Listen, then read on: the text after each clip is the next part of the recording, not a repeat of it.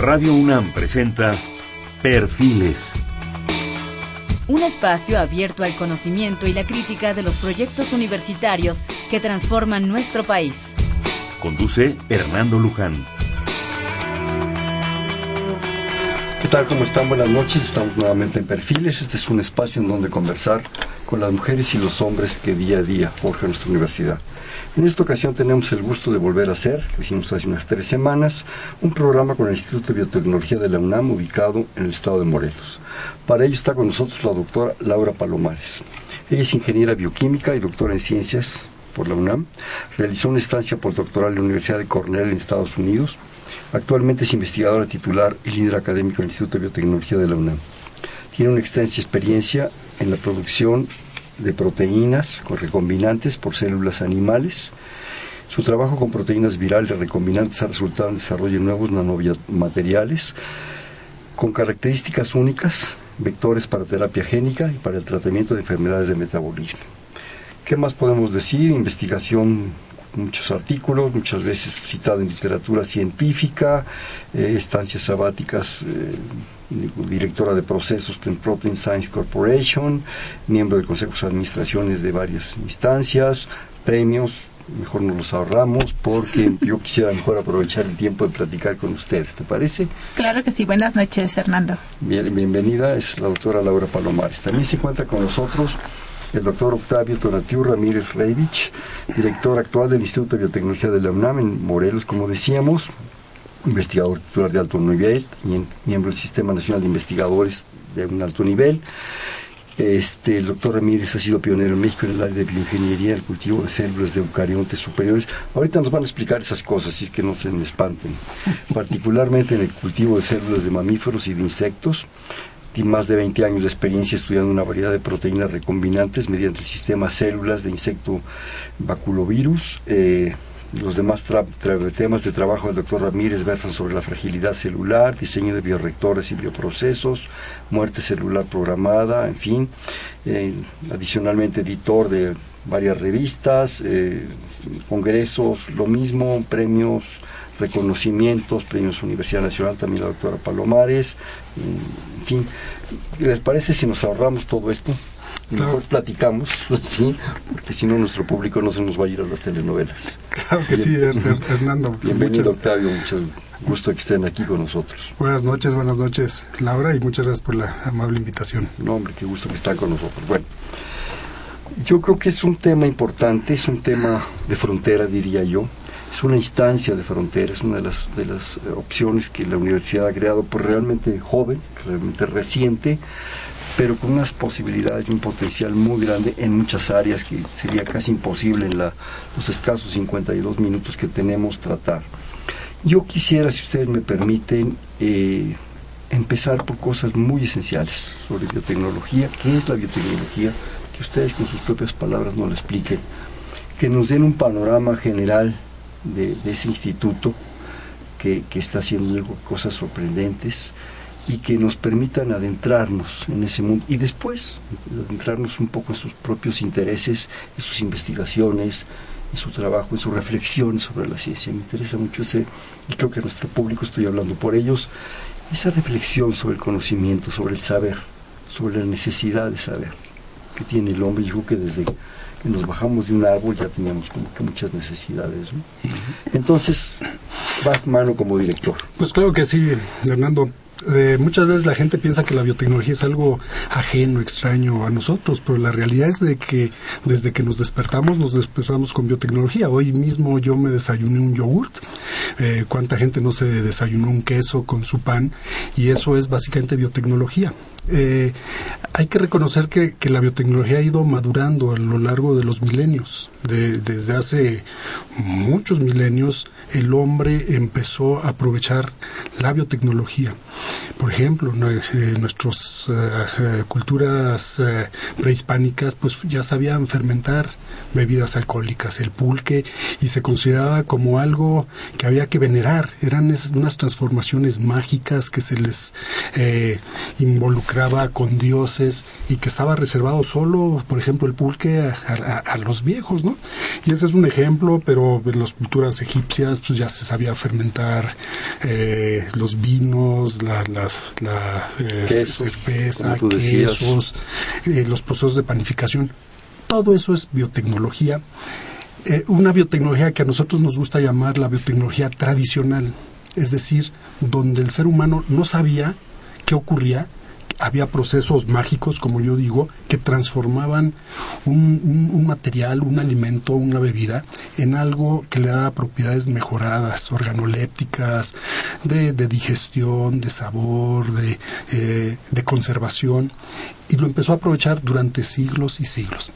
No fue sino hasta ya entrado el siglo XIX, particularmente con los hallazgos de Pauster, donde eh, este gran científico eh, que yo diría gran biotecnólogo también, eh, fue quien se dio cuenta que esas transformaciones no, no tenían nada de mágico, eran transformaciones responsabilidad de microorganismos. Y entonces fue cuando se, eh, se descubrió pues que, que, la fermentación alcohólica no era más que la acción de una levadura, es decir, de un microorganismo que estaba consumiendo los azúcares que había en las bebidas de, de frutas y transformándolos en un alcohol. A partir de allí vino un boom extraordinario en la biotecnología y pasamos de la biotecnología tradicional a lo que nos gusta llamar la biotecnología clásica donde ahora ya tenemos un entendimiento claro de, los fenómenos biológicos que están transformando esas materias primas.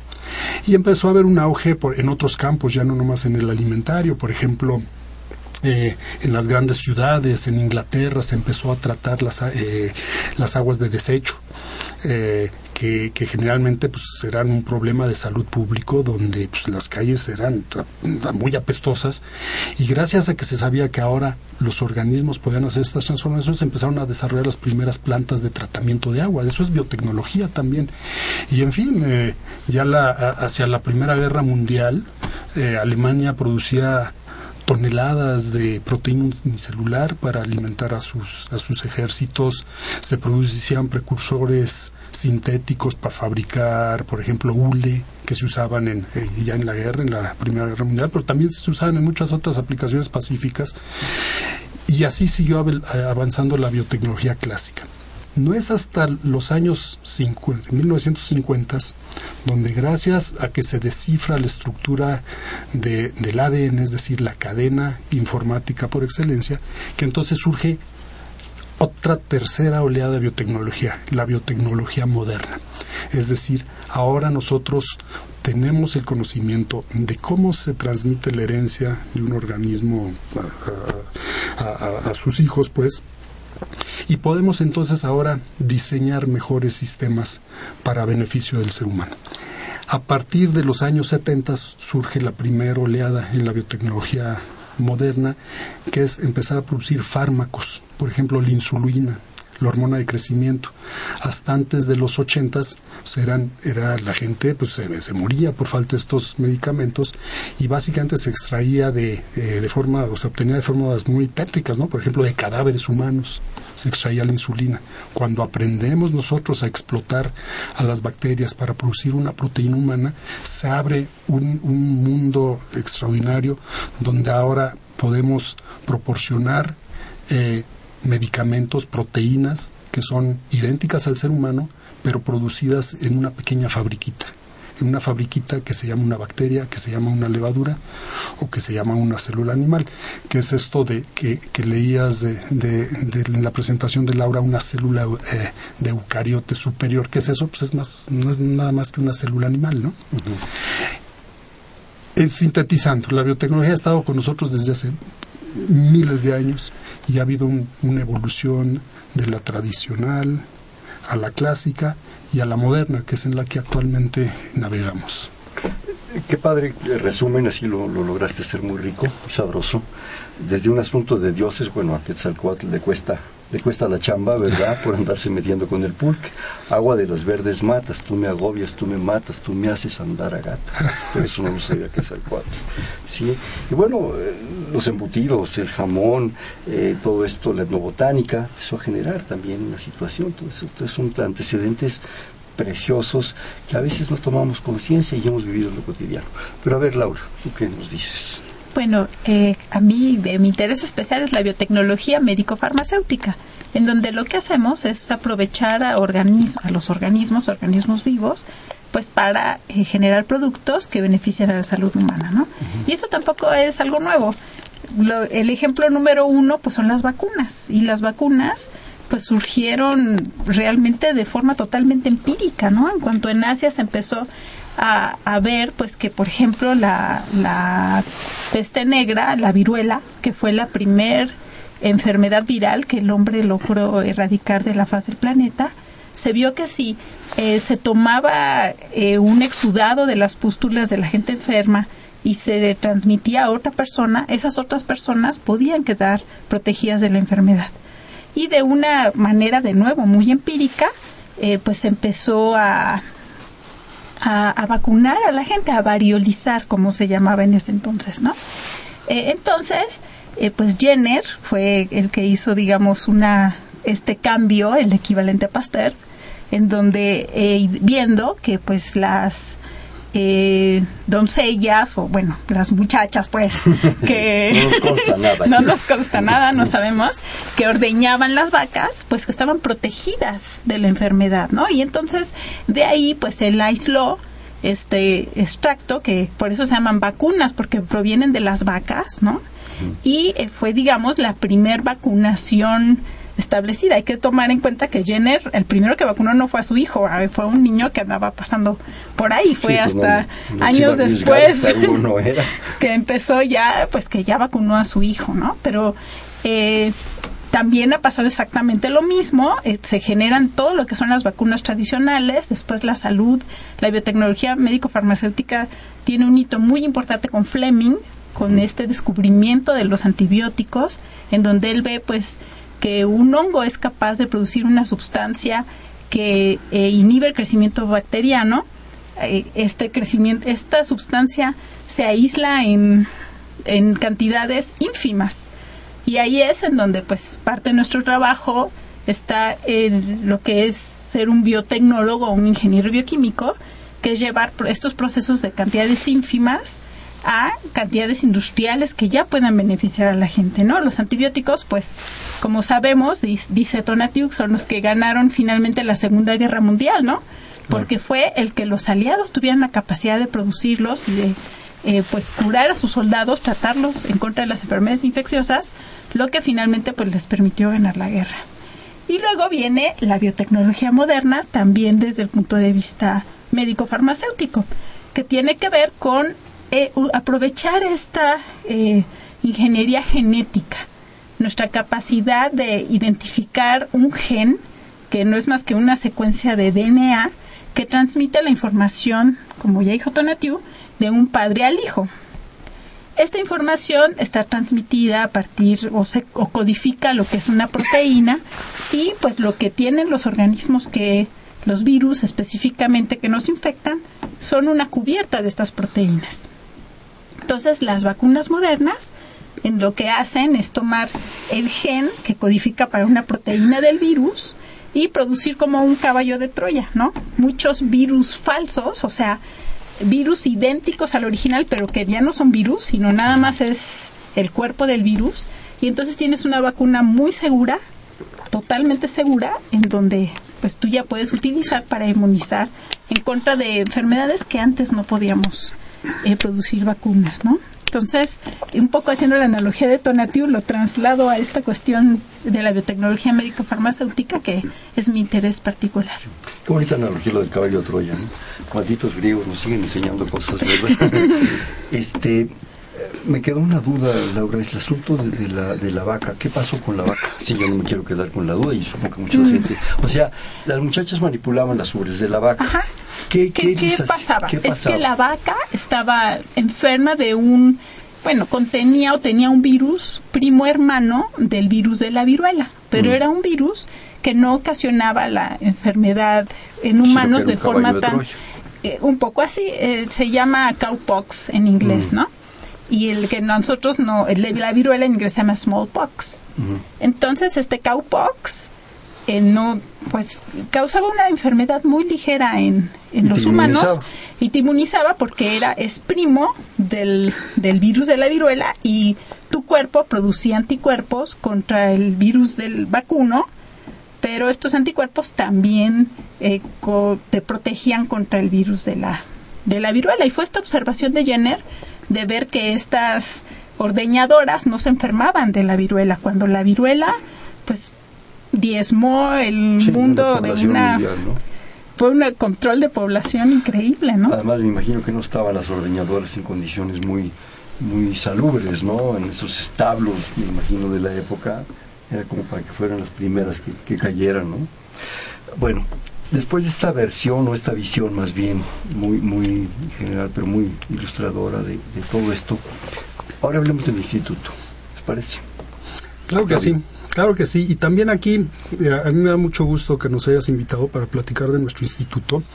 Eh, obviamente la, gran cantidad de, de radioescuchas se asocian a los institutos de la UNAM dentro del campus de la UNAM pero probablemente no mucha gente sepa que, la UNAM tiene otros campi fuera de, del Distrito Federal. Entre ellos está el Campus Morelos. En el Campus Morelos existen cinco entidades eh, que estamos eh, insertados, eh, digamos, o, alojados, por llamarlo de alguna manera, en el, campo, el terreno de la Universidad Autónoma del Estado de Morelos.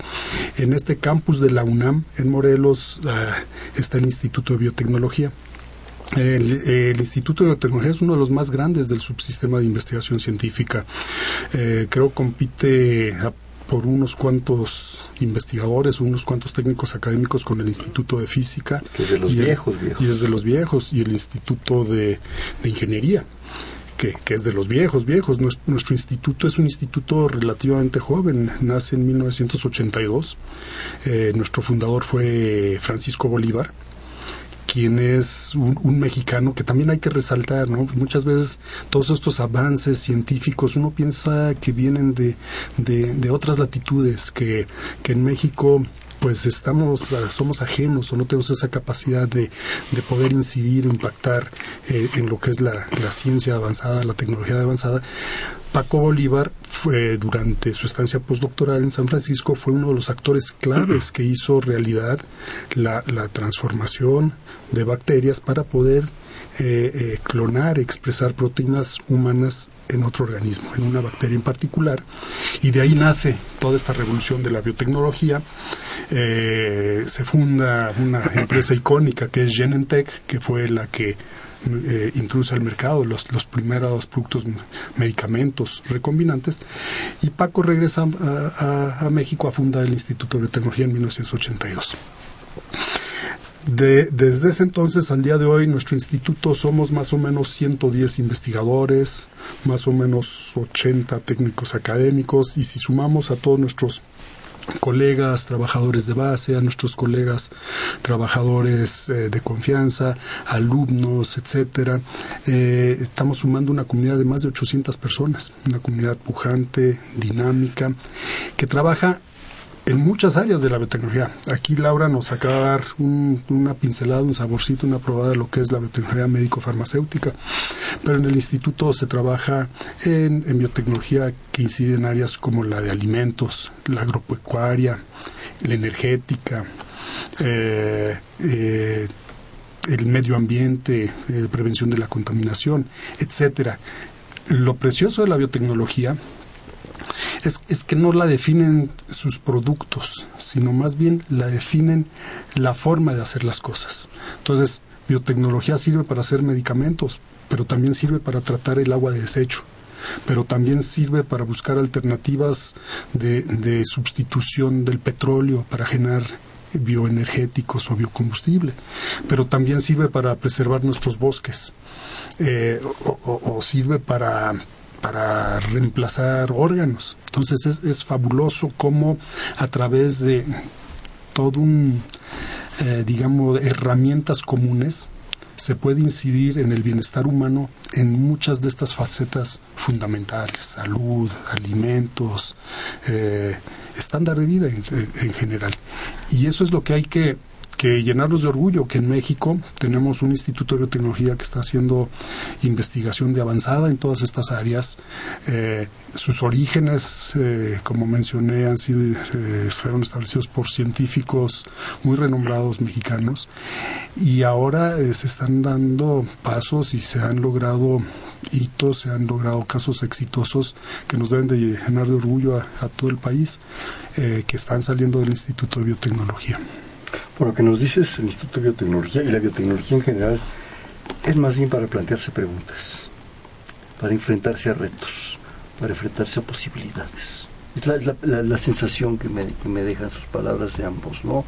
Es encontrar esas opciones y posibilidades que sin alterar la naturaleza, la naturaleza en general, ¿sí? nos permitan entenderla, conocerla desde otras perspectivas, desde otros puntos de vista, plantearnos preguntas, plantearnos retos y lograr respuestas. Y esas respuestas nos van a dar todavía más preguntas. Es una sensación que me dejaron ahorita. Ah, ah, bueno, eh, y aquí retomo uno de los ejemplos, y aquí a ti que te gusta, Hernando, mucho la, la, historia mundial y la Primera Guerra Mundial de Alexander Fleming, él como médico inglés veía en carne propia los estragos que causaban las heridas, o sea, los, los muertos de la Primera Guerra Mundial no, no eran muertes directas, en general eran pequeñas heridas que recibían infecciones, entonces efectos colaterales. Exacto, entonces quien mataba realmente a, los soldados en la Primera Guerra Mundial eran los microorganismos y Fleming, tal como tú dices, se planteó la pregunta, ¿hay forma de evitar esto? Y él curiosamente estaba buscando que existe ya, si hubiera habido ingeniería genética en, en, en los años 20, probablemente no hubiera existido la, penicilina, probablemente. ¿Por qué? Porque él estaba buscando en la saliva humana una, un agente que pudiera eh, eh, atacar a los microorganismos y de hecho lo encontró, la lisocima. Es, es una proteína que, es, un antibiótico. Sin embargo, producirlo en cantidades suficientes para que, sea útil en aquellos en, aquel tiempo pues no era imposible, ¿no? Era tratar de colectarse litros y litros y litros de, saliva para, para extraer unos cuantos nanogramos, pues obviamente no era práctico. Y a través de estas preguntas que se hacía eh, Fleming, él crecía en su laboratorio eh, bacterias eh, patógenas. Y por cuestiones del azar, un día encuentra que en uno de sus platillos no, se, no se propagó, o sea, tuvo una contaminación de uno de sus platillos y no se propagó una de estas bacterias. Y de ahí, porque había se le contaminó con un hongo. Y fue cuando, cuando se dio cuenta que el hongo estaba atacando a la bacteria sacó su publicación y quedó ahí olvidada. Pasó la Primera Guerra Mundial y quedó como un, una curiosidad científica olvidada ahí por, por más de una década. Y no fue hasta que llega la Segunda Guerra Mundial donde nuevamente otros científicos, nuevamente ingleses, se preguntan, ahora en otra etapa, eh, otra coyuntura mundial que era la Segunda Guerra eh, eh, en Europa, nuevamente la misma pregunta, ¿cómo podemos salvar vidas humanas? Y se y redescubren el descubrimiento original de Fleming. Es, apasionante esto. Esas son las preguntas que decíamos, ¿no? Qué desgracia que a veces las guerras nos han llevado a cuestiones posteriores. En la guerra mundial fue un lodazal, la primera guerra mundial. Así como las niñas de los establos que tú nos comentabas, Laura, y se estaban en condiciones terribles. Simplemente no olvidemos de las, las condiciones físicas en las cuales estaba esa gente durante años. Esa guerra de trincheras fue, fue, fue, de lo peor. Y, y, ahora, qué fácil nos preguntamos, me duele la panza, me duele la cabeza, me duele el corazón, ¿verdad? Y ahí vamos a la biotecnología. Sí, eh, un poco volviendo al, a lo que tú mencionas. O sea, que, que la biotecnología, además de, permitir o de incidir en todos estos campos, le ha dado al, investigador, a nosotros, un juego de herramientas increíble, ¿no? Eh, ahora nosotros podemos eh, aislar una proteína de un organismo, le hace el humano, y entender esa proteína.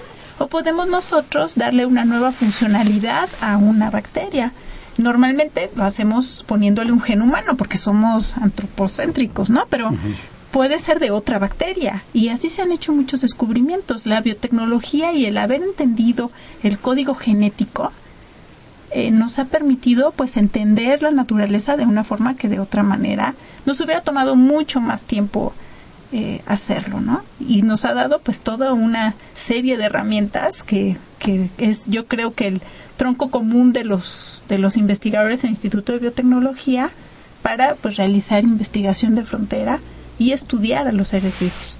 Que es un privilegio, ¿verdad? Esa posibilidad de todo este avance que se ha dado, el poder percibirlo, el poder aprovecharlo. Decías del ADN, estamos hablando de prácticamente ya casi 65, 70 años de su descubrimiento, de su descripción de Watson y Crick. Y realmente lo que nos ha aportado, yo diría que esa segunda mitad del siglo XX es la, es la edad del ADN y lo que seguimos como la edad del bronce y la edad del, hierro y de la agricultura nos, nos, cambió el mundo, realmente nos ha cambiado las posibilidades. ¿Me permiten hacer un corte para, para identificación de estación, por favor? Estamos en Perfiles, un espacio en donde conversar con las mujeres y los hombres que día a día forjan nuestra universidad. Estamos platicando con la doctora Laura Palomares y el doctor Octavio Donatiu Ramírez del Instituto de Biotecnología de la UNAM el estado de Morelos. Estamos en el 5536 8989. Le repito,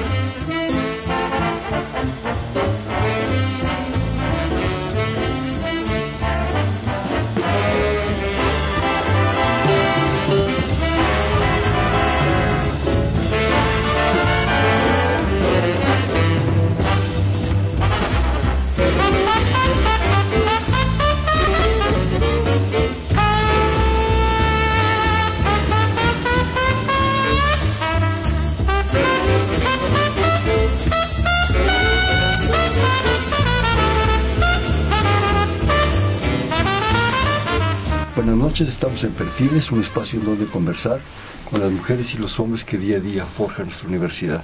Les comentábamos que estamos platicando muy rico con la doctora Laura Palomares y el doctor Octavio Tonatiu Ramírez, ambos investigadores, el doctor Octavio, actual director del Instituto de Biotecnología de la UNAM en el estado de Morelos.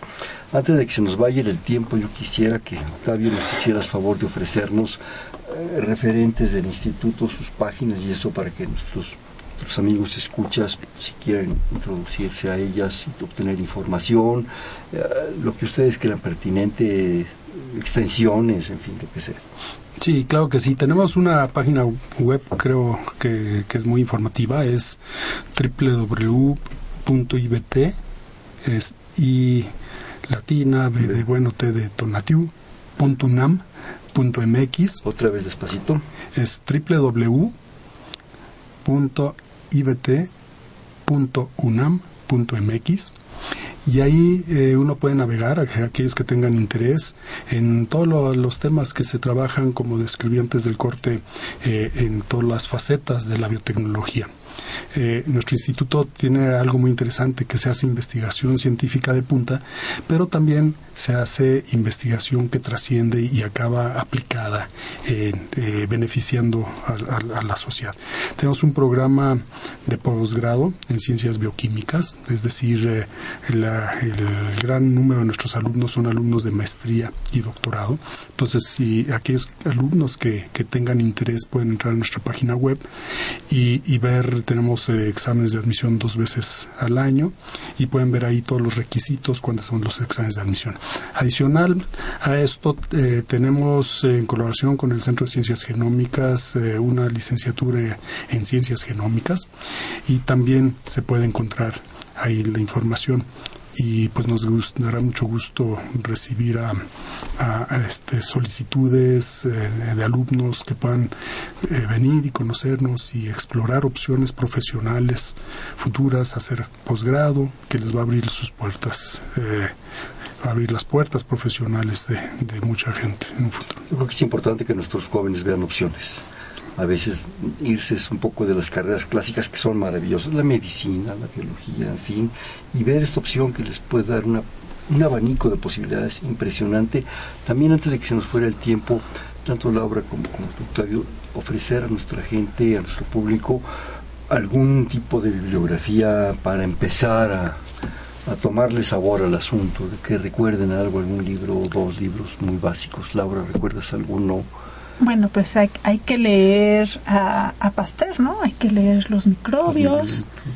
Eh, yo creo que es algo así como ir en la parte básica y obviamente, bueno, más eh, recientemente eh, Javier Soberón escribió un libro que se llama Ingeniería Genética.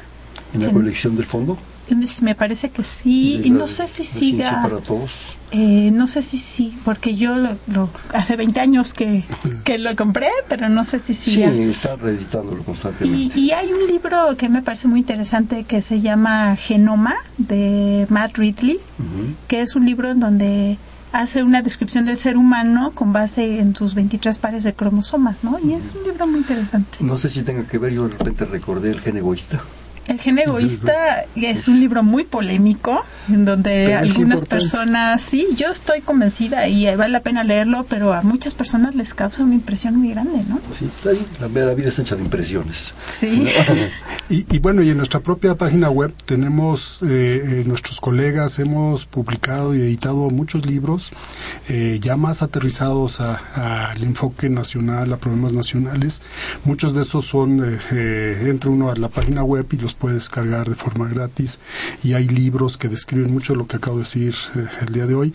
Y hay algunos libros también de colegas nuestros muy interesantes que hablan de cuestiones puntuales. Por ejemplo, está el libro del doctor Agustín López Munguía que se llama Del mercado del supermercado del mercado al a, a la mesa. Es un libro precioso que, que la gente lo debe leer. Y, y, y, también tenemos inclusive folletos de, de algunas cuantas hojas donde te describen eh, pues las toxinas del alacrán, por ejemplo. Eh, les recomiendo que, que, naveguen por nuestra página web y ahí podrán encontrar. Vamos a las investigaciones, Laura, vas mano. Sí, bueno. ¿En qué andas metida? A ver, eh, andamos metidos, ando metida en lo que son las proteínas recombinantes. ¿Qué es una proteína recombinante? Pues básicamente es cuando tú eh, tomas el gen de una proteína, de un, de un organismo, de un ser, y se lo pones a otro ser, ¿no? Ya lo mencionamos, es hacer que una bacteria produzca una insulina humana, ¿no? Eh, a mí en particular me interesan las proteínas virales y específicamente pues expresamos eh, proteínas de virus. ¿Por qué o para qué? Bueno, pues los virus, que son, hay todo un debate entre que si están vivos o están muertos o, cómo son, ¿no? Pero realmente son increíbles. Ellos llegan a una célula y toman control completo de la célula. Y esto lo hacen a través de sus proteínas. Entonces, el interés eh, de, de nuestro grupo tiene que ver con aprovechar esas capacidades de las proteínas de los virus que van desde reconocer de forma muy específica a una célula ellos pueden reconocer una célula de tu ojo o una célula de tu músculo e ir a infectar específicamente ahí hasta otras funciones como eh, pueden ser entrar a la célula, entregar algo dentro de tu célula y bueno, está también la producción de las vacunas recombinantes en donde aprovechamos las proteínas de los virus para hacer estos tipos de caballos de Troya en donde tú produces la proteína del virus, se la inoculas a una persona, la persona produce anticuerpos de forma muy eficiente porque piensa que es el virus, el cuerpo, el sistema inmune identifica estas proteínas como si fueran el virus real y produce una respuesta inmune muy importante en contra de los virus. Entonces, específicamente eso es en lo que ando metida, en aprovechar los virus en esta cosa que yo he llamado virotecnología para eh, crear o hacer, lograr nuevas cosas que sean de interés al humano, ¿no? Esencialmente, que son vacunas lo que estás Vacunas, vectores para terapia génica, eh, de nuevo, en donde tú aprovechas esta capacidad del virus. Entonces, eh, el, el virus puede de forma muy eficiente entregar un gen al humano. Pongamos, o algún padecimiento en donde te hiciera falta un gen o tienes un gen que no está funcionando de forma adecuada, aprovechando la terapia génica, tú puedes entregar ese gen a una persona. A través de un virus. A través de un virus. Está el ejemplo del niño burbuja, ¿no? Muchos de nuestros radioescuchas a lo mejor son muy jóvenes y ni se acuerdan de eso. No sé si tú te acuerdes. Eran niños que no tenían sistema inmune, de hecho es por falta de un solo gen, y vivían dentro de una burbuja. Eh, el niño, famoso niño burbuja, que fue un niño que logró vivir porque sus padres primero tuvieron un niño con esa inmunodeficiencia y les dijeron, y se murió, porque pues no tiene sistema inmune. Claro, Les cualquier cosa te pasa a traer. Sí, la probabilidad de que tengan otro niño con esta misma enfermedad es altísima y los padres les valió gorro y de todas maneras se embarazaron y tuvieron a este bebé. Pero como ya sabían que te, tenía la enfermedad, entonces desde que nació lo metieron en una burbuja. Y es un experimento de comportamiento humano realmente increíble porque es una persona que nunca tuvo contacto con alguien más. Él final con muchos problemas de físico, contacto físico, sí, a través de una primera persona, de plástico, pared de plástico, ¿no? Finalmente murió y pero los niños que han nacido con este padecimiento después de este niño burbuja se les ha eh, pues resuelto el problema utilizando la terapia génica, entregándoles aprovechando un virus este gen que a ellos les falta y de esa manera se restablece su sistema inmune y ya pueden vivir igual que todos nosotros es el sacrificio de alguien para beneficio de, los más de la humanidad. Es evolución pura, ¿no? Bueno, importa más eh, la especie, ¿no? Aquí no creo que se haya sacrificado a nadie más que algún virus por ahí despistado que lo pusimos en servicio del humano. Me refería yo al aislamiento del niño, de, la ah, situación que vivió en condiciones, lo que vivió, pues difíciles, pero, pero esa situación permitió facilidades. Y, creo conciencia, creo yo, de este padecimiento, pues porque eh, fue, yo recuerdo que cuando era niña, el niño burbuja de ser más o menos mi contemporáneo, eh, había estos, ¿no? programas de cómo podía vivir ese niño ahí adentro de este mundo de plástico, donde incluso sus alimentos se tienen que esterilizar. Claro, pues sí, no tenía ninguna defensa frente al medio, ¿no? Qué terrible.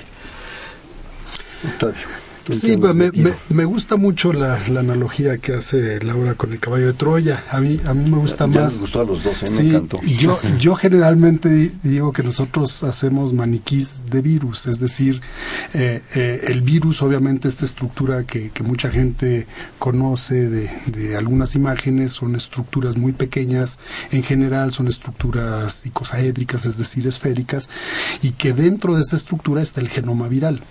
Nosotros lo que nuestro laboratorio hacemos es producir la cascarilla, por llamarle de alguna manera, totalmente eh, vacía. Eh, o sea, la cáscara así no es. Exacto. Y por eso digo, es como un maniquí. Nosotros engañamos al sistema inmune eh, presentándole el maniquí del, virus. Cuando uno va a una tienda departamental, puede haber un maniquí tan bien hecho que uno piensa que es un ser humano que nomás está este, eh, que no está moviendo, ¿no? Pero obviamente ese, ese, maniquí es imposible que nos haga daño, ¿verdad? No, no te puede dar una trompada. O que te haga plática. o que te haga plática. O sea, son, un maniquí en ese sentido es absolutamente seguro. No hay, no hay, no hay un riesgo de, eh, en el sentido de que se pueda replicar el maniquí. Por entonces, ese símil me gusta en el sentido de que estamos usando maniquíes de virus, o maniquíes, tú me corregirás, eh, para inmunizar. A diferencia de las vacunas tradicionales, donde lo que se hace es tener los virus completos que se inactivan o se atenúan pero que todavía tienen el material genético en su interior. Entonces pudiera haber, aunque muy mínimo, algún, algún riesgo de reversión. Entonces parte de, de, nuestras investigaciones cómo crear, cómo fabricar nuevos medicamentos, nuevas eh, eh, terapias o profilaxis para que sean mucho más seguras. Y entonces este concepto de, del maniquí o del caballo de Troya creo que ilustra esos beneficios de, de ir eh, en avanzando en la ciencia y en la tecnología. ¿Es suficiente la cáscara si no es para poder generar lo que tú quieres. Mm, no necesitas un, aunque sea un poquito, de, es un cuartito. Depende del virus, ¿no? por ejemplo, en el, caso de la vacuna del virus de la hepatitis B, que fue la primera vacuna eh, recombinante o biotecnológica moderna, que espero que todos los que están escuchando estén vacunados, eh, fue suficiente, ¿no? Eh, la proteína, una proteína estructural del virus. Que estaba en la cáscara. Que está en la cáscara. En el caso del virus de papiloma humano, en donde también hay una vacuna recombinante eh, que, que, ya está en el mercado, de hecho hay dos, eh, que son las que se utilizan para las niñas entre 9 y 12 años, también ya está indicada para niños. También una proteína de la superficie fue suficiente para eh, despertar una respuesta inmune suficiente. Eh, también trabajamos nosotros, en este caso en específico, en colaboración con esta empresa que mencionaste hace rato, Protein Sciences Corporation, en una nueva vacuna recombinante contra influenza, en donde eh, una sola proteína, que es la hemaglutinina, es suficiente para generar una respuesta inmune adecuada contra el virus de la influenza. Y la gran ventaja de este tipo de tecnologías, como dijo Tonatiu, es que ya no necesitas manejar el virus eh, original, el virus potencialmente patógeno. O sea, exactamente, piensa tú que ahora tienes que tener un cultivo de miles de litros o de cientos de litros o huevos infectados, como se produce la vacuna de la influenza, huevos de gallina, huevos de gallina manejando, gente manejando estos virus altamente patógenos, ¿no? Es un riesgo de seguridad muy grande. Este, este tipo de tecnologías evita ese tipo de riesgos. ¿Cómo puedes discernir lo que puede ser suficiente con la pura cáscara o necesitas nuez adentro? Dicen que los expertos vacunólogos que todo lo que son las frutas fáciles de recoger ya las recogimos. O sea, para los virus que ya tenemos este tipo de vacunas recombinantes, ha sido suficiente la, las proteínas de la, la cáscara. En muchos otros casos no es suficiente y necesitamos, como ha sido el caso del virus del dengue, o de eh, la bacteria que causa la tuberculosis, en donde hemos necesitado otro tipo de acercamientos, ¿no? ¿Es el caso del ébola? El caso del ébola es menos estudiado. La diferencia con este tipo de enfermedades es que tenemos mucho menos tiempo enfrentándolo per se, ¿no? Se agarró un poco de sorpresa. Sí, ya estaba, pero pues en lugares ya sabemos pues que localizados localizados exactamente y básicamente yo pienso pues el tiempo nos va a resolver esas preguntas no Sí, bueno, algo interesante que eh, Laura y yo compartimos un grupo de investigación en el Instituto de Biotecnología. En el instituto tenemos más o menos 47 grupos de investigación. El Laura y mío es, uno de esos 47. Y algo que, caracteriza a nuestro grupo es que tenemos dos brazos. Tenemos el, brazo académico tradicional haciendo investigación básica de frontera en el tema de la ingeniería de bioprocesos, pero también tenemos eh, precisamente eso que trabajamos a, nivel más tradicional de, publicaciones eh, en, revistas internacionales, formación de alumnos de posgrado, etcétera, nos ha abierto puertas muy interesantes con colegas en el sector industrial. Entonces tenemos también un brazo muy fuerte de vinculación, donde a lo largo de los últimos 20, 25 años hemos colaborado muy estrechamente con una gran cantidad de empresas muchas mexicanas, pero también muchas multinacionales, donde hemos ido de la mano con distintos procesos. Y hay un tema actualmente que está, digamos, en el ojo de la discusión pública, que son los medicamentos biocomparables. ¿Qué es esto de los medicamentos biocomparables? Las primeras proteínas recombinantes terapéuticas surgieron en los 80 significa que a partir del, inicio del siglo XX empezaron a vencer las patentes. Para producir una proteína recombinante terapéutica se necesitan invertir eh, recursos eh, económicos, financieros muy, muy fuertes que ninguna empresa mexicana tiene.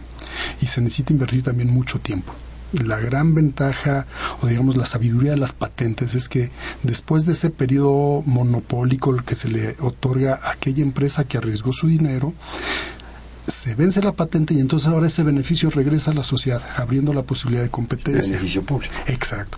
Y entonces ahora está en el tema de la discusión muchas empresas mexicanas con las que tenemos colaboración están viendo esto como una oportunidad de bienestar para el país. Aquí hemos hablado del beneficio directo a los pacientes.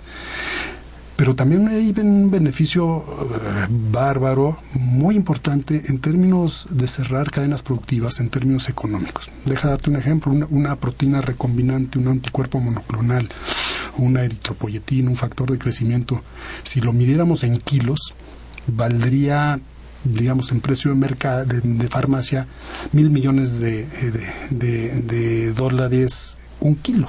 Mil millones de dólares. Entonces, o sea, es una barbaridad. Obviamente, eh, eh, las dosis terapéuticas son, son muy pequeñitas, estamos hablando de microgramos, una millonésima de gramos a una mil millonésima de kilo. Pero ¿qué significa esto? Que, que son productos de muy alto valor agregado, donde el valor agregado es el conocimiento.